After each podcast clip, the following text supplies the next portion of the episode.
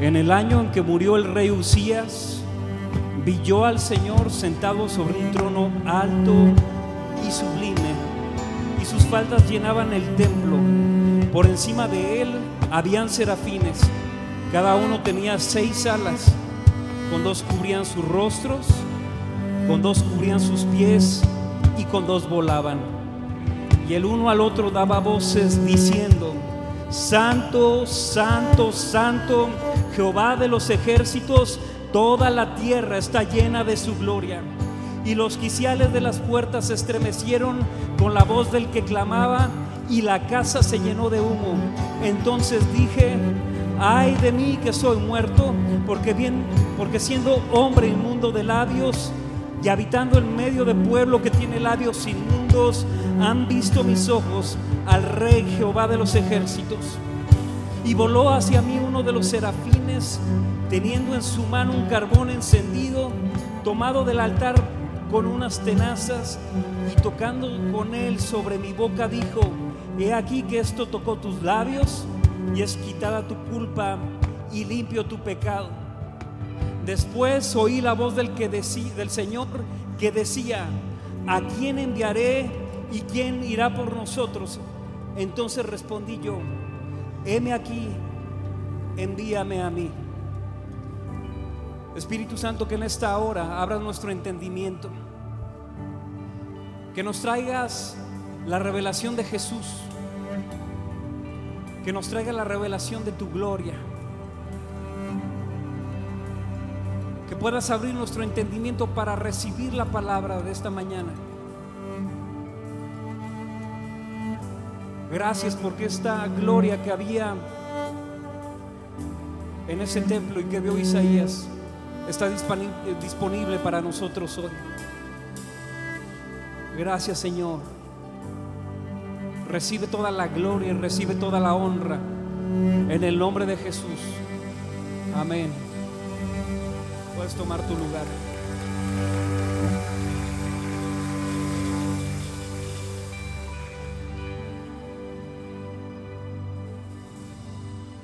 Esta visión que tuvo Isaías ahí en el capítulo 6, la visión de los cielos abiertos, de una gloria que descendía sobre el templo y de una gloria que está disponible para nosotros hoy. Que el Espíritu Santo en esta hora traiga entendimiento de lo que quiere hacer en medio de nosotros.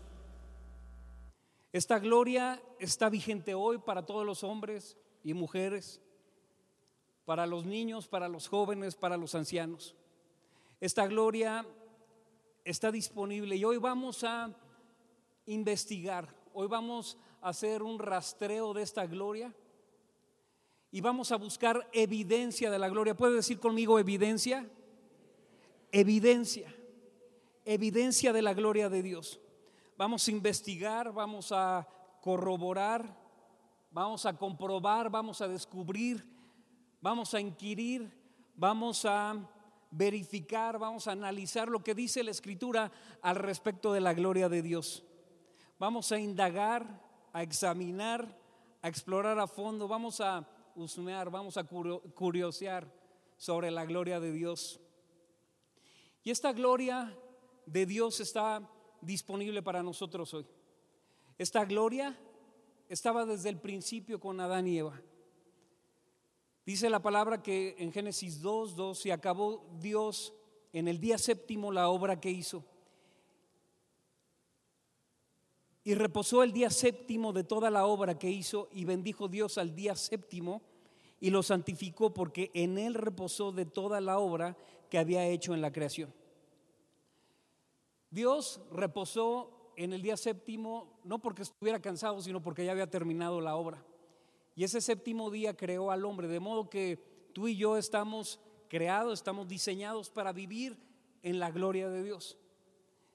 Dice la palabra que Jehová Dios se paseaba en el huerto al aire del día. Caminaba con Adán, con Eva, platicaban. Ellos disfrutaban de la gloria de Dios al aire del día, eh, ahí en el huerto. Sin embargo, cuando el pecado entra a través de Adán, entra a través de Eva. Bueno, qué curioso que, dice la palabra que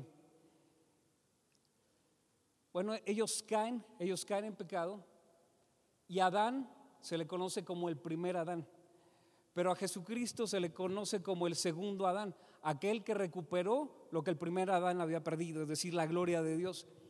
Y me llama la atención que no dice la segunda Eva, ¿no?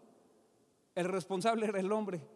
Y dice el segundo Adán es el que recuperó esta gloria. Pero dice Romanos 3, 23, por cuanto todos pecaron y están destituidos de la gloria de Dios. Y sin embargo esa gloria de Dios disponible es una gloria que perdimos todos, por cuanto todos pecaron, están destituidos de la gloria de Dios. Perdimos la oportunidad de vivir en la gloria, perdimos la bendición de estar al aire del día con el Señor. Perdimos esa tremenda bendición y como producto del pecado, entonces entró la muerte por un hombre, pero también por un hombre, el segundo Adán, entró la vida a través de Jesucristo. Ahora, en el momento mismo de la caída del hombre, se activa inmediatamente el plan de redención que Dios ya tenía diseñado. Y Apocalipsis 13, versículo 8 dice, y la adoraron todos los moradores de la tierra cuyos nombres no estaban escritos en el libro de la vida del Cordero que fue inmolado desde el principio del mundo.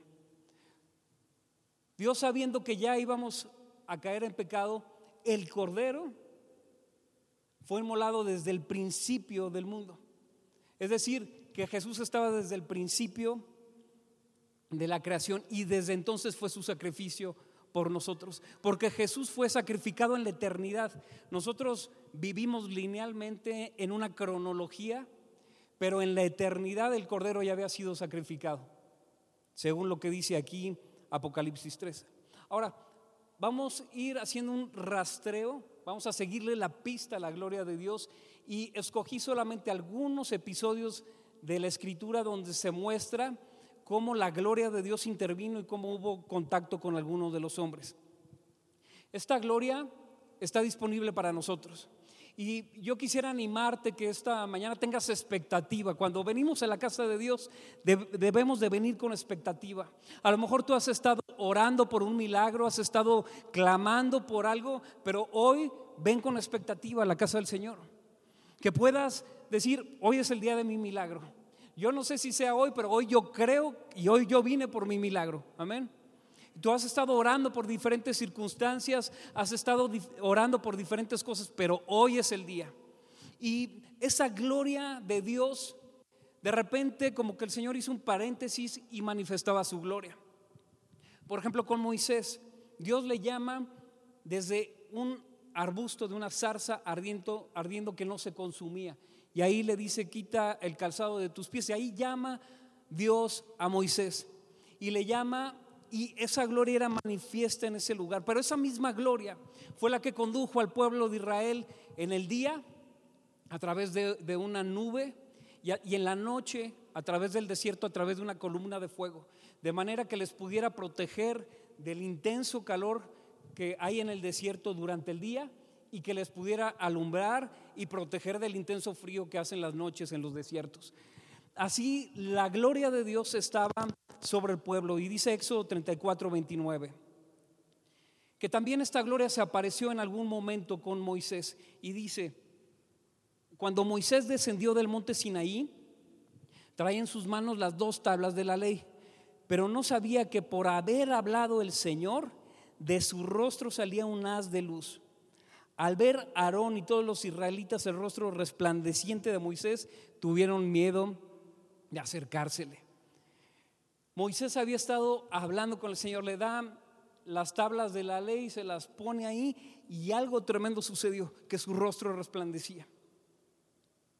Cuando nosotros tenemos contacto con la gloria de Dios, algo sucede en nuestras vidas y por supuesto nuestro rostro cambia. Y empieza, empezamos a ser transformados de gloria en gloria y no nos quedamos igual que como estábamos antes de tener un encuentro con el Señor. Y esa misma gloria era gloria que les acompañaba en el trayecto. Éxodo 13, 21 dice, y Jehová iba delante de ellos de día en una columna de nube para guiarlos por el camino y de noche en una columna de fuego para alumbrarles, a fin de que anduviesen de día y de noche. Nunca se apartó de delante del pueblo la columna de nube de día, ni de noche la columna de fuego. De modo que la presencia del Señor estaba ahí. Aunque habían sido destituidos de la gloria de Dios, la gloria de Dios estaba ahí. Y era evidente y era palpable. Y pues si tan solo levantaban los ojos podían ver la gloria de Dios.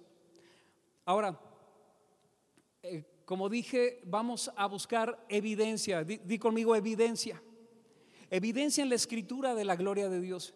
Y, y hay varios episodios que podríamos haber escogido. Tomé solamente algunos, como el caso de Jacob, que tuvo un encuentro con la gloria de Dios. Isaac había bendecido a Jacob diciéndole que el Señor le hiciera fructificar y multiplicar hasta llegar a ser una multitud de pueblos. Y le dijo que, el Señor te dé la bendición de Abraham, es decir, la del abuelo. Y Jacob entonces se dirigió a Padam Aram, un lugar en el desierto. Y cuando iba, le cayó la noche y entonces pues llegó la hora de dormir, agarró una roca, la puso como almohada, se acostó y mientras acostó tuvo un sueño. Y ahí la gloria de Dios estaba visitando a Jacob y soñó una escalera que tocaba el piso, pero que llegaba hasta el cielo y hasta arriba del cielo se encontraba Dios. Pero en la escalera habían ángeles que subían y bajaban y estaba Jehová en lo alto de esta escalera. Y dice Génesis 28, 16, y despertó Jacob de su sueño y dijo, ciertamente Jehová está en este lugar y yo no lo sabía. Y tuvo miedo y dijo, cuán terrible es este lugar, no es otra cosa que casa de Dios y puerta del cielo. El Señor estaba en ese lugar y no lo sabía. ¿Cuántas veces la gloria del Señor está por donde tú estás y no te has dado cuenta? Y hoy vamos a descubrir evidencia en la escritura de que la gloria de Dios está más cerquita de lo que crees y que puedes disfrutarla. Ahora, había un hombre apasionado por la presencia del Señor, el rey David, rey de Israel. Un hombre que amaba al Señor profundamente. ¿Y por qué lo amaba? Porque le había ayudado a vencer al gigante, le había ayudado a vencer en muchísimas de sus batallas. Y no es casualidad que David haya escrito la mayoría de los salmos de la Biblia. Un hombre que sabía que la presencia de Dios era todo lo que necesitaba, estaba enamorado. Y no solo eso, sino que Dios le perdonó cuando cometió adulterio y mató al esposo de Betsabé. Dios le había mostrado su favor muchísimas veces, Dios le había mostrado cuánto le amaba y este hombre se convirtió en un verdadero adorador. David se convirtió en un amante de la presencia del Señor. Y sabía que para gobernar tenía que tener la presencia de Dios con él. Y entonces los filisteos en una de las batallas habían capturado el arca de la presencia de Dios, es decir, el cofre del pacto, el arca de la alianza entre Dios y los hombres donde Dios habitaba. ¿Qué había ahí? Eh, una porción del maná del desierto, las tablas de la ley que Dios le había dado a, a, Moisés y estaba también la vara de Aarón, estaban contenidas ahí en el arca de la presencia y es donde Dios había decidido habitar. Pero entonces los filisteos en una de las batallas habían capturado el arca y se la habían llevado y empezó a causar estragos en las aldeas de los filisteos. Y empezó a generar tumores y ratas hasta que dijeron, ¿sabes qué? Te va para allá. Y se la fueron aventando la bolita de una, de una aldea a otra aldea de los filisteos. Y de repente no pudieron más, pusieron el arca en, en una carreta jalada por bueyes y a ver hasta dónde la lleva, ¿no? Y llegó a casa de Abinadab. Y la presencia del Señor estuvo ahí 20 años y ¿sabes qué dice la escritura que sucedió? Nada. Alguien que no había honrado la presencia de Dios. Alguien que había tenido la presencia de Dios en su casa y no había sucedido nada. Entonces David se acuerda un día que estando en su palacio estaba muy a gusto, con un palacio precioso, y se acuerda de la del arca de la presencia del Señor y dice, no, tengo que hacer algo. Convocó al pueblo para traer de casa de Abinadab la presencia de Dios a Jerusalén. Y entonces había puesto en su corazón construirle un templo al Señor. Dice, yo aquí vivo a todo dar en mi palacio, estoy muy a gusto y la presencia del Señor, quién sabe dónde está. Entonces hizo todo un plan para traer de casa de Abinadab el arca de la presencia del Señor a Jerusalén y la pusieron también en una carreta jalada por bueyes y cuando llegaron a, a un lugar, este, eh, eh, los bueyes tropezaron, dice la palabra, y usa y usa extendió su mano para detener el arca que se caía de la carreta. Y, dice una versión que al instante murió, pero dice una versión que lo partió en dos. Y eso enojó mucho a David porque tenía plan de llevarse el arca hasta Jerusalén, pero no solamente lo enojó, sino que causó un temor tremendo en todo Israel. Y entonces dijo, a ver, ¿qué hacemos? ah, ya sé, se la dejamos a Obed Edom. Obed Edom. Y estuvo ahí el arca de la presencia de Dios tres meses. Y miren lo que sucedió. Dice Primera de Crónicas 13:3. Dice, y traigamos el arca de nuestro Dios a nosotros, porque desde el tiempo de Saúl, dice, no hemos hecho caso de ella. Habían, les, les había valido gorro la presencia del Señor, pero David empezó a honrar la presencia y dice entonces, primera de Crónicas 13:13, y David no se atrevió a llevar eh, a llevar el cofre de Dios a Jerusalén, así que lo dejó en casa de Obededom, que vivía en Gat. El cofre de Dios se quedó ahí, ¿cuánto? Tres meses. Y durante ese tiempo Dios bendijo a la familia de Obededom y todo lo que tenía. Tres meses marcaron la diferencia. Di conmigo, tres meses. Si tú te das el chance, tres meses pueden marcar la diferencia de tu vida como lo hizo para Obededom. ¿Qué hizo la presencia de Dios? Bendijo a Obededom, bendijo a su familia y todo lo que tenía. Ahora, llama la atención que Obededom era de Gat, es decir, que estaba en casa de un filisteo, pero muy interesante, muy abusado Obededom. Había visto lo que había sucedido en las otras, eh, digamos, aldeas de los filisteos había causado tumores, había causado muerte, había causado ratas. Y Obededom hizo algo muy inteligente. Hizo espacio para la presencia del Señor. Y si, era filisteo, entonces tenía ídolos y tenía ahí su culto para sus dioses. Pero Obededom hizo espacio para la presencia del Señor y honró la presencia del Señor en su casa. Y esto empezó a transformar la vida de Obededom y todo lo que tenía. Era geteo era oriundo filisteo, Obededom, pero esa es una muestra del favor y de la gracia de Dios. Como Dios ha visitado nuestras vidas cuando no nos tocaba. Dios ha visitado nuestras vidas cuando no, estábamos en el plan, pero sí en el plan de Dios. Y entonces Dios quiere visitar nuestras vidas, visitar nuestras familias, visitar nuestras casas. Y esa es la gracia y la misericordia de Dios operando sobre nuestras vidas. Una cita con la gracia, simplemente porque Dios así lo quiso. Y tú estás aquí, no porque seas muy bueno. Hay unos que dicen, no, es que yo estaba buscando a Dios mangos. Dios es el que te salió al encuentro. Si tú estás aquí es porque Dios tiene un plan contigo. Así como tuvo un, plan con Obededom, pero, pero Obededom hizo algo hizo lugar para la presencia de Dios. Y si tú y yo hacemos lugar para la presencia de Dios y limpiamos nuestra vida y limpiamos nuestra casa y tomamos un tiempo para estar en su presencia, tres meses, di conmigo tres meses, garantía de que hay cambios. Tres meses hay cambios. Si tú lo puedes creer, en tres meses verás la gloria de Dios sobre tu vida. Y de ti depende, o lo tomas o lo dejas pasar. O lo tomas o se te va. Y Obededom estuvo listo para limpiar tu casa de ídolos y alinearse a la presencia de Dios. Prepara tu casa, prepara tu vida, porque Dios está a punto de visitarte de una forma que no ha hecho en toda tu historia, en toda tu vida. Preparemos nuestras vidas, preparemos nuestro país porque la gloria del Señor está a punto de visitar nuestra nación como nunca antes en la historia de México.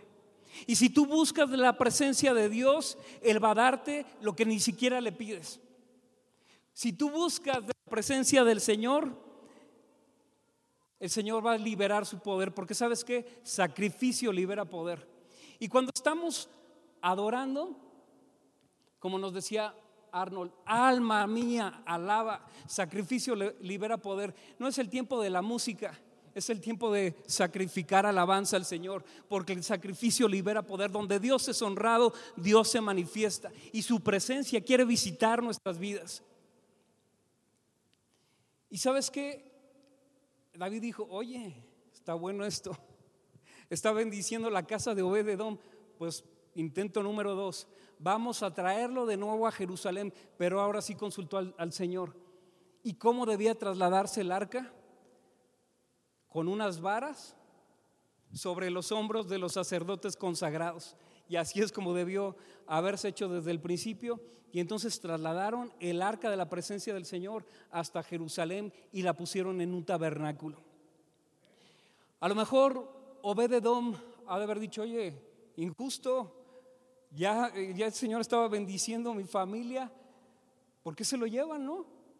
Ya, el Señor estaba bendiciendo mi vida, estaba bendiciendo mis cosas, mis finanzas, y se llevan la presencia, no se vale. Pero Obededón fue muy inteligente. Dijo, si lo puede hacer conmigo, lo puede hacer con la nación entera. Y si la, la gloria, la bendición que yo tuve, esta la quiero compartir con otros. ¿Y sabes qué hizo Obededón? Cambio de domicilio se fue a vivir a Jerusalén. Se enamoró tanto de la presencia del Señor, pues cómo no. Cuando Dios toca tu vida, pues cómo no enamorarte. ¿Cómo no estar enamorado del Señor, de su presencia? Porque sabes que Él te perdona, que Él te prospera, que Él te libera, que Él hace levantar tu cabeza, te, te das de su gloria, te comparte de su naturaleza y dices, de verdad, para mí. Si soy filisteo, no me tocaba. Neta, Señor. Dice, ok, va, lo comparto con la nación entera.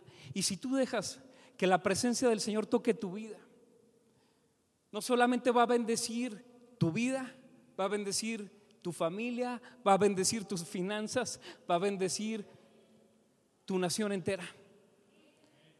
Para que un país sea cambiado es necesario que empiece por una persona para que alguien sea cambiado. Muchas veces oramos, Señor, hijo, cambia a mi marido, ¿no? Cuando el Señor a quien quiere cambiar, ¿a quién crees que es?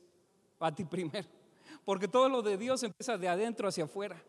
Tú quieres que cambie a tu esposo, a tu esposa, pero a quien tiene que cambiar primero es a ti, porque esto se va haciendo como olas expansivas y va tocando todo lo que tienes como la presencia de Dios que bendijo a Obededón. Y este cuate sí que era inteligente. Dijo, ok, yo me voy, yo me voy a Jerusalén y donde, ¿sabes qué significa Obededom? Siervo de Edom.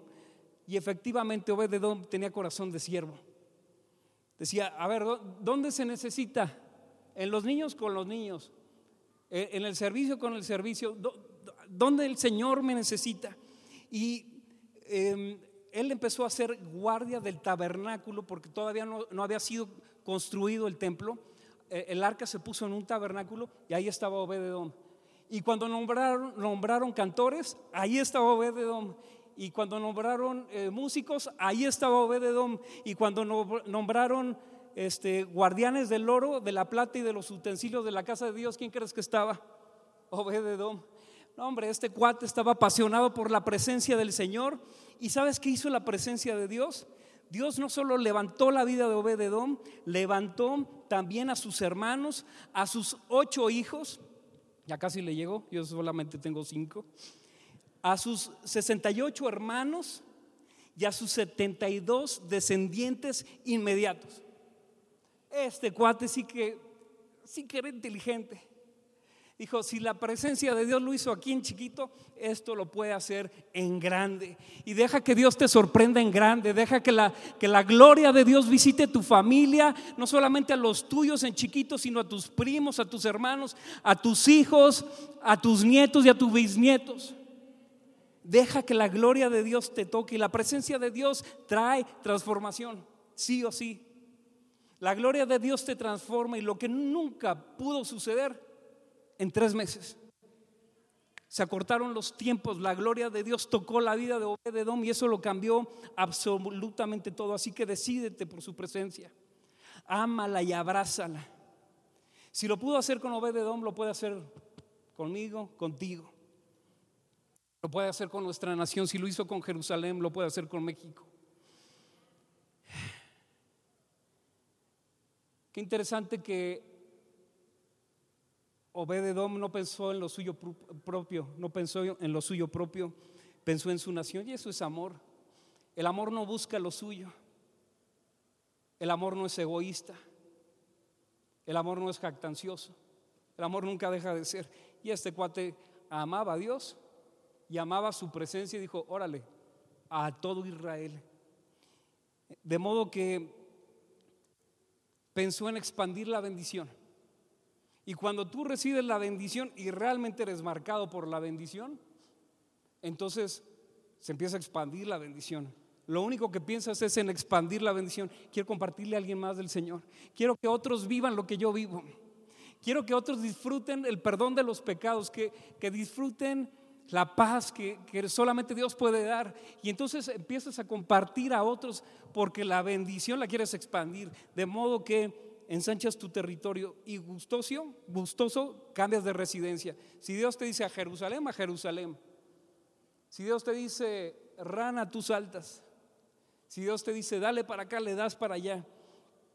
Viene una mudanza, viene un cambio de rumbo para nosotros. No podremos permanecer iguales. Y finalmente dice la palabra que David trajo la presencia de Dios a Jerusalén, trajo, el arca del pacto a Jerusalén cargada en las varas, eh, con las varas cubiertas de oro sobre los hombres de los sacerdotes consagrados.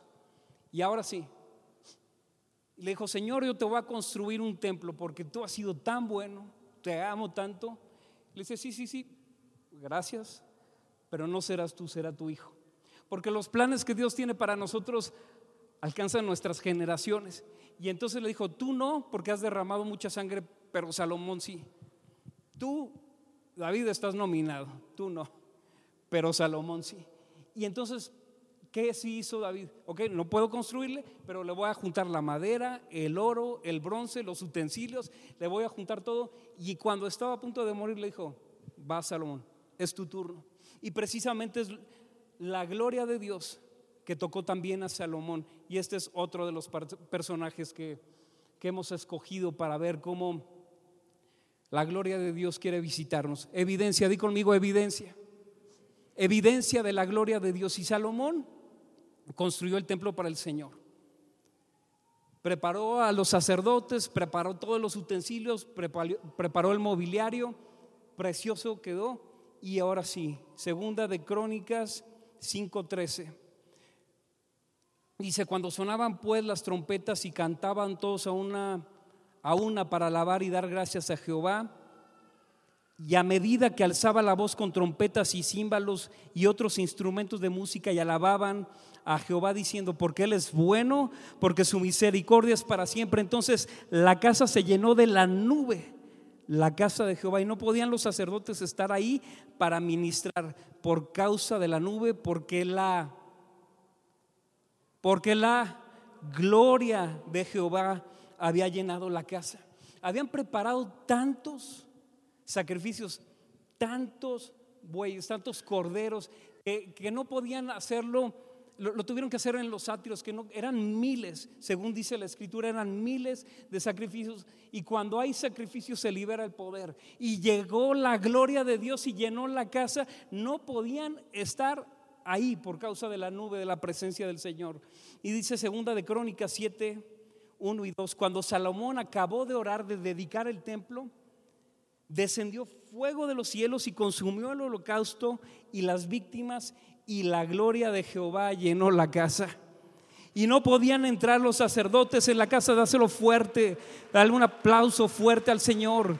y la gloria de Jehová llenó la casa y no podían entrar los sacerdotes en la casa de Jehová porque la gloria de Jehová había llenado toda la casa. La gloria del Señor quiere visitar tu vida, quiere visitar este lugar, quiere visitar Centro de Vida Lomas. ¿Sabes qué es la gloria de Dios? La manifestación de la presencia de Dios. ¿Y qué crees? Evidencia está disponible para nosotros hoy. La misma que vio Isaías, la misma que vio Salomón, la misma que vio Obededom, la misma que amó David, está disponible para nosotros hoy. No te tienes que morir para disfrutar de la presencia del Señor. Aquí y ahora.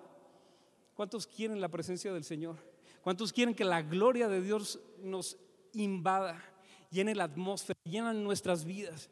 Y hay tres palabras que describen, deja, ok, ¿qué es lo que estamos buscando? ¿Qué es la gloria del Señor? A lo mejor pueden preguntarse algunos. No solamente su presencia, hay tres palabras que describen qué es la gloria del Señor. Una es doxa, otra es shekinah y otra es kabod. Y doxa tiene que ver con la fama, esplendor, la riqueza, con su reino, con su lujo, con su buena opinión, con su estima y con su honor. ¿Cuántos quieren que la gloria de Dios visite con fama, con riqueza, con honor, con estima? ¿Cuántos quieren que el Señor visite?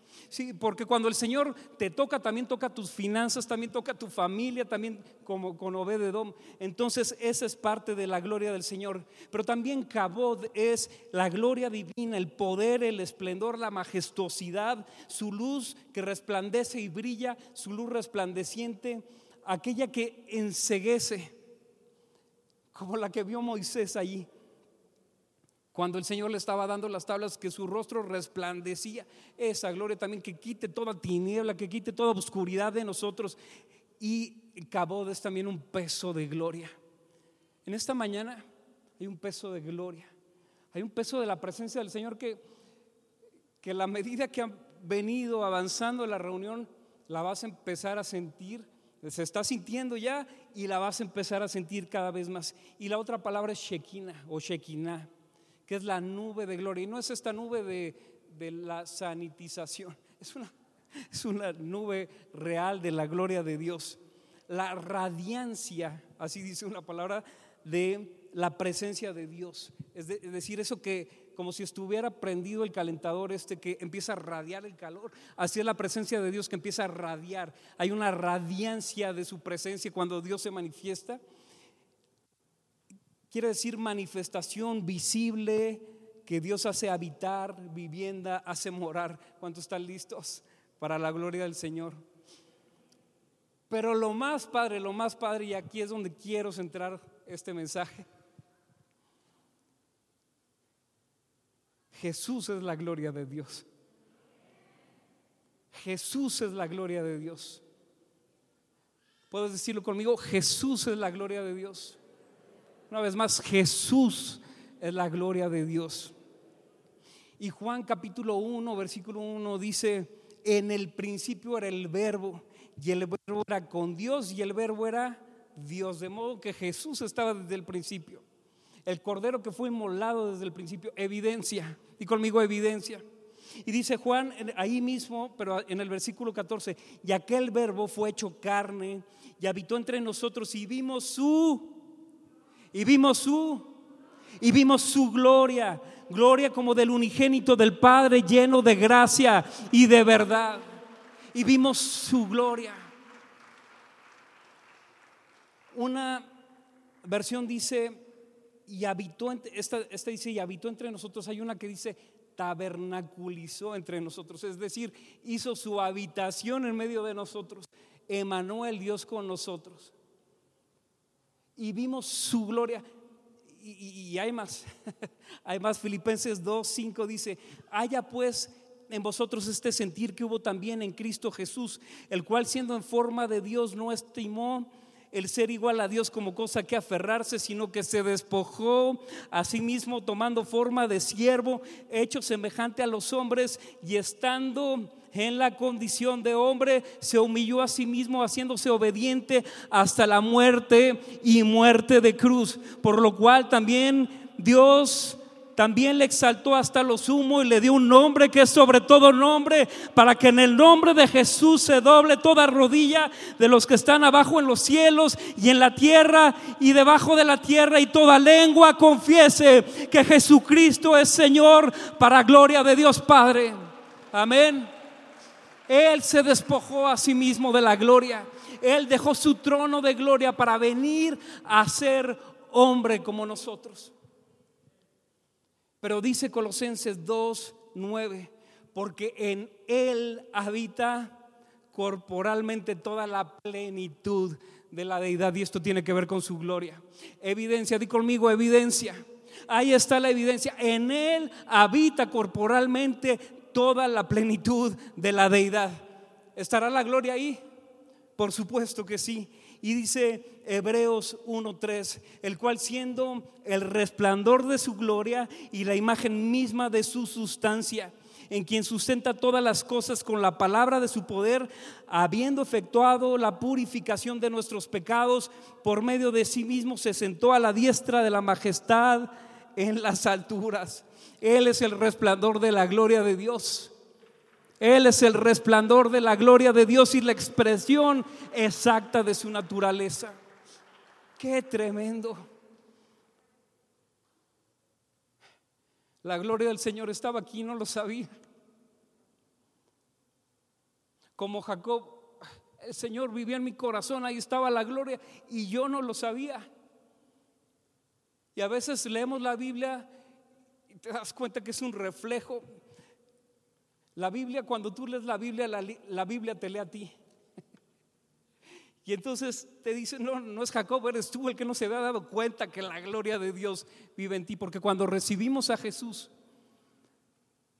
Él viene a habitar en medio de nosotros. Y ahora ya Dios no habita en medio de un tabernáculo, de un templo hecho con manos humanas, sino que habita en nuestros corazones. Somos templo del Espíritu Santo. Y dice Juan 17:3, y esta es la vida eterna, que te conozcan a ti, el único Dios verdadero, y a Jesucristo a quien has enviado. Yo te he glorificado en la tierra y he acabado la hora que me diste, que me diste que hiciese. Ahora pues, Padre, glorifícame tú al lado tuyo con aquella gloria que tuve contigo antes que el mundo fuese. Puedes decir otra vez, evidencia evidencia de la gloria de Dios de repente. pero dice Juan 17:3, y esta es la vida eterna, esta es la vida eterna, que te conozcan a ti, el único Dios verdadero, y a Jesucristo a quien has enviado. Yo te he glorificado en la tierra y he acabado la obra que me diste que hiciese. Ahora pues, Padre, glorifícame tú al lado tuyo, con aquella gloria que tuve contigo antes de que, antes de que el mundo fuese. He manifestado tu nombre a los hombres que del mundo me diste. Tuyos eran y me los diste y han guardado tu palabra. ¿Cuántos han guardado la palabra? ¿Cuántos reconocen a Jesús? Ahora han conocido que todas las cosas me has dado proceden de ti. Porque las palabras que me diste les he dado y ellos las recibieron. ¿Cuántos han recibido las palabras del Señor? ¿Cuántos son, no cristianos, cuántos son discípulos? Como nos compartía el domingo pasado Toño Pérez Inclán. Y ellos la recibieron y han conocido verdaderamente que salí de ti. ¿Cuántos discípulos hay aquí que saben que Jesús es verdad? Y han creído que tú me enviaste. Y esta es la vida eterna, que conozcan a Jesús aquella gloria que tuve contigo antes del mundo, es lo que está diciendo. Y dice, yo salí de ti. O sea, la gloria de Dios, Jesús es portador de toda la gloria y salió del Padre. Pero sigamos leyendo a partir del versículo 20 más. No ruego solamente por estos. No, no ruego solamente por estos. No ruego solamente por estos sino también por los que han de creer en mí por la palabra de ellos, sino también por los que han de creer en Él por tu palabra, por tu testimonio, por tu predicación. para que todos sean uno, como tú, oh Padre, en mí, yo en ti, que también ellos sean uno en nosotros, que nosotros seamos uno en Él, para que el mundo crea que tú me enviaste, para que el mundo crea, para que el mundo crea que tú me enviaste. La gloria que me diste, la gloria que me diste, yo les he dado evidencia. La gloria que me diste yo les he dado para que sean uno así como nosotros somos uno. Yo en ellos y tú en mí para que sean perfectos en unidad, para que el mundo conozca que tú me enviaste y que los has amado a ellos como también a mí me has amado. Padre, aquellos que me has dado, quiero que donde yo estoy, también estén conmigo y un día vamos a estar con Él para siempre, eternamente en su presencia, para que vean mi gloria que me has dado, porque me has amado desde antes de la fundación del mundo, más evidencia. Padre justo, el mundo no te ha conocido, pero yo te he conocido y estos han conocido que tú me enviaste. ¿Cuántos han conocido a Jesús? ¿Cuántos conocen que Jesús vino del Padre? ¿Cuántos creen en la palabra de Jesús? Y dice, y les he dado a conocer tu nombre y lo daré conocer aún, no, no para que el amor con que me has amado esté con ellos y yo en ellos. La gloria que me diste yo les he dado. Uh. La gloria que me diste yo les he dado la misma gloria que estuvo con Moisés en el desierto, la misma gloria que abrió el mar, la misma gloria que estuvo en medio del desierto como una columna de fuego, como una nube en medio del calor abrasador, la misma gloria que estuvo con Moisés cuando su rostro resplandecía, la misma gloria, la misma gloria de Salomón que llenó la casa, es la gloria que yo les he dado, es la gloria que yo les he dado. Así nos dice el Señor esta mañana. Esta es la vida eterna. Esta es la vida eterna. ¿Para qué es la gloria? Para que otros conozcan. No nada más para que hagamos nuestro club de cristianos CBL a todo dar. Bien, Padre, disfrutamos, Señor, de aquí, ahora acá, ahora me duele acá, sino para que otros conozcan que esta es la vida eterna, que Jesús es el Señor y que hay un nombre sobre todo nombre para que el nombre de Jesús se doble. Toda rodilla, toda rodilla en México se doble delante de la persona de Jesús. Que seamos uno en este propósito que seamos uno con esta pasión, que seamos uno, que nos capacitemos, que vayamos a las casas de vida, que compartamos a uno, oremos por enfermos, echemos fuera demonios, compartamos de la gloria de Dios que está aquí para nosotros, pero para que el mundo crea y esté la vida eterna, que te conozcan a ti. De modo que la gloria de Dios es para la tarea la gloria de Dios es para esta chamba que tenemos. Por tanto, y de hacer discípulos. Y yo estaré con ustedes todos los días hasta el fin del mundo. Prediquen el Evangelio, prediquen el Evangelio, prediquen el Evangelio a toda criatura. Y entonces llegará el fin.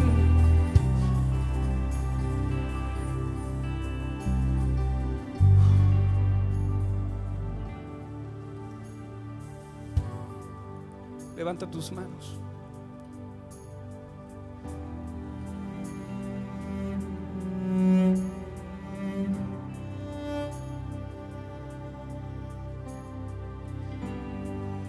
Guardar silencio un segundo? Absoluto silencio.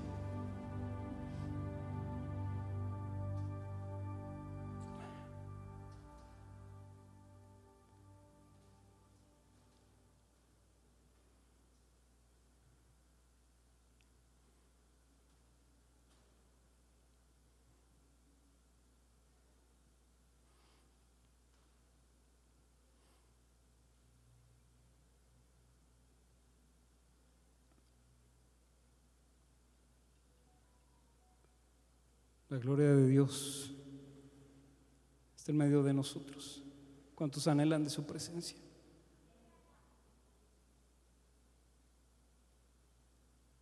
Ahí en tu corazón, pero en silencio, dile, Señor, te necesito. Manifiesta en mí tu gloria.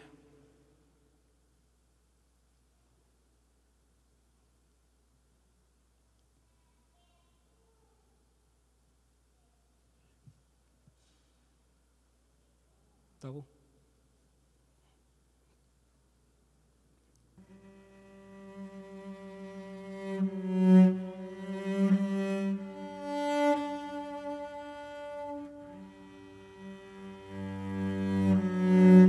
Y cuando llegó la noche de aquel mismo día, el primero de la semana, como hoy, estando las puertas cerradas en el lugar donde los discípulos estaban reunidos por miedo de los judíos, vino Jesús. Vino Jesús y puesto en medio, porque cuando nos reunimos en su nombre, Él está aquí en medio de nosotros. Y les dijo, pasa a vosotros. Y cuando les hubo dicho esto, les mostró las manos y el costado. Y los discípulos se regocijaron viendo al Señor y unos hoy van a ver al Señor. Manifiesta tu gloria. Entonces Jesús le dijo otra vez, paz a vosotros, como me envió el Padre, así yo también os envío. Y habiendo dicho esto, sopló y les dijo, recibid el Espíritu Santo. ¿Cuántos quieren recibir del Espíritu Santo esta mañana? Jesús en medio. Jesús en medio.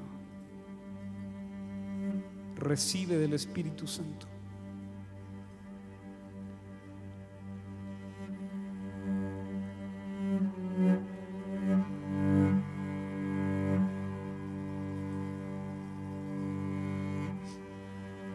Y comenzando el bautismo de Juan hasta el día en que entre nosotros fue recibido arriba, uno se ha hecho testigo como nosotros de su resurrección. Somos testigos de la resurrección. Somos testigos. Tenemos que demostrarle al mundo que Jesús está vivo. Esa es la tarea, dar testimonio de la resurrección de Cristo. Con milagros, con prodigios, con maravillas y por la mano de los apóstoles se hacían muchas señales y prodigios en el pueblo y estaban todos unánimes en el pórtico de Salomón. ¿Por qué no levantas tu voz y le adoramos?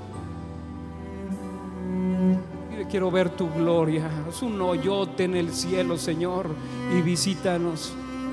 Abre los cielos sobre nosotros, porque el Espíritu fue derramado sobre nosotros, porque algo había sucedido ya dentro de nosotros.